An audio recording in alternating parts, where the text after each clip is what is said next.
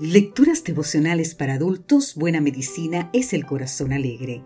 Cortesía del Departamento de Comunicaciones de la Iglesia Dentista del Séptimo Día Gascoy en Santo Domingo, capital de la República Dominicana.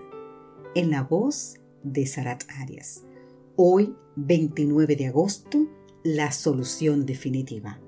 Leemos en el libro de San Juan, capítulo 4, versículos 13 y 14 Cualquiera que beba de esta agua volverá a tener sed, pero el que beba del agua que yo le daré no tendrá sed jamás.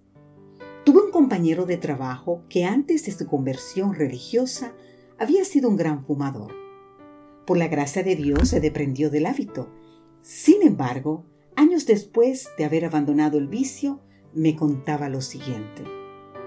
Llevo sin fumar más de 10 años pero casi todos los días pasa por mi mente la idea de fumarme un cigarrillo.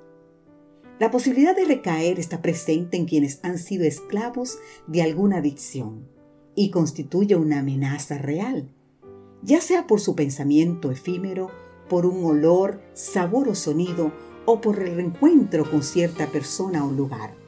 El deseo de volver al hábito, aunque sea solo por una vez, siempre se reaviva. Retorna la sed de lo dañino que aunque se desvanezca por nuestra voluntad, volverá a visitarnos en el futuro. En su diálogo con la mujer samaritana, Jesús no habla de las adicciones, sino de los deseos y necesidades del ser humano en sentido general. El agua, elemento esencial de la vida, es el ejemplo supremo de las necesidades fisiológicas pues de ellas dependemos constantemente para vivir. Con las palabras, el que beba del agua, yo le daré, no tendrá sed jamás. Jesús nos da a entender que cualquier solución que demos a nuestros anhelos nunca será total. Por ello, hace una oferta de solución definitiva a las recaídas. El agua de vida, es decir, Jesús mismo es nuestra, en nuestra vida.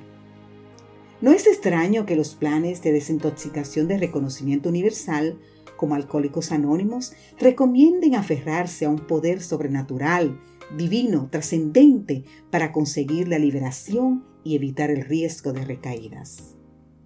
Quienes no están sujetos a sustancias pueden pensar que están libres de adicciones, pero no, eso no es así. Hemos de recordarnos diariamente que todos somos adictos somos adictos al pecado. Porque eso dice Pablo, no hay justo ni a uno en Romanos 3.10, y que la muerte pasó a todos los hombres por cuanto todos pecaron. Además de aportar su propio testimonio, no hago el bien que quiero, sino el mal que no quiero. Queda claro que estamos atrapados por una forma u otra de adicción cuya solución última se halla en Jesús de Nazaret el agua que nos sacia por completo, el agua que representa el Espíritu de Dios, su palabra, sus enseñanzas, su amor. Querido amigo, querida amiga, acude a Jesús hoy mismo y pídele esa agua de vida que proporciona satisfacción verdadera y duradera. Amén.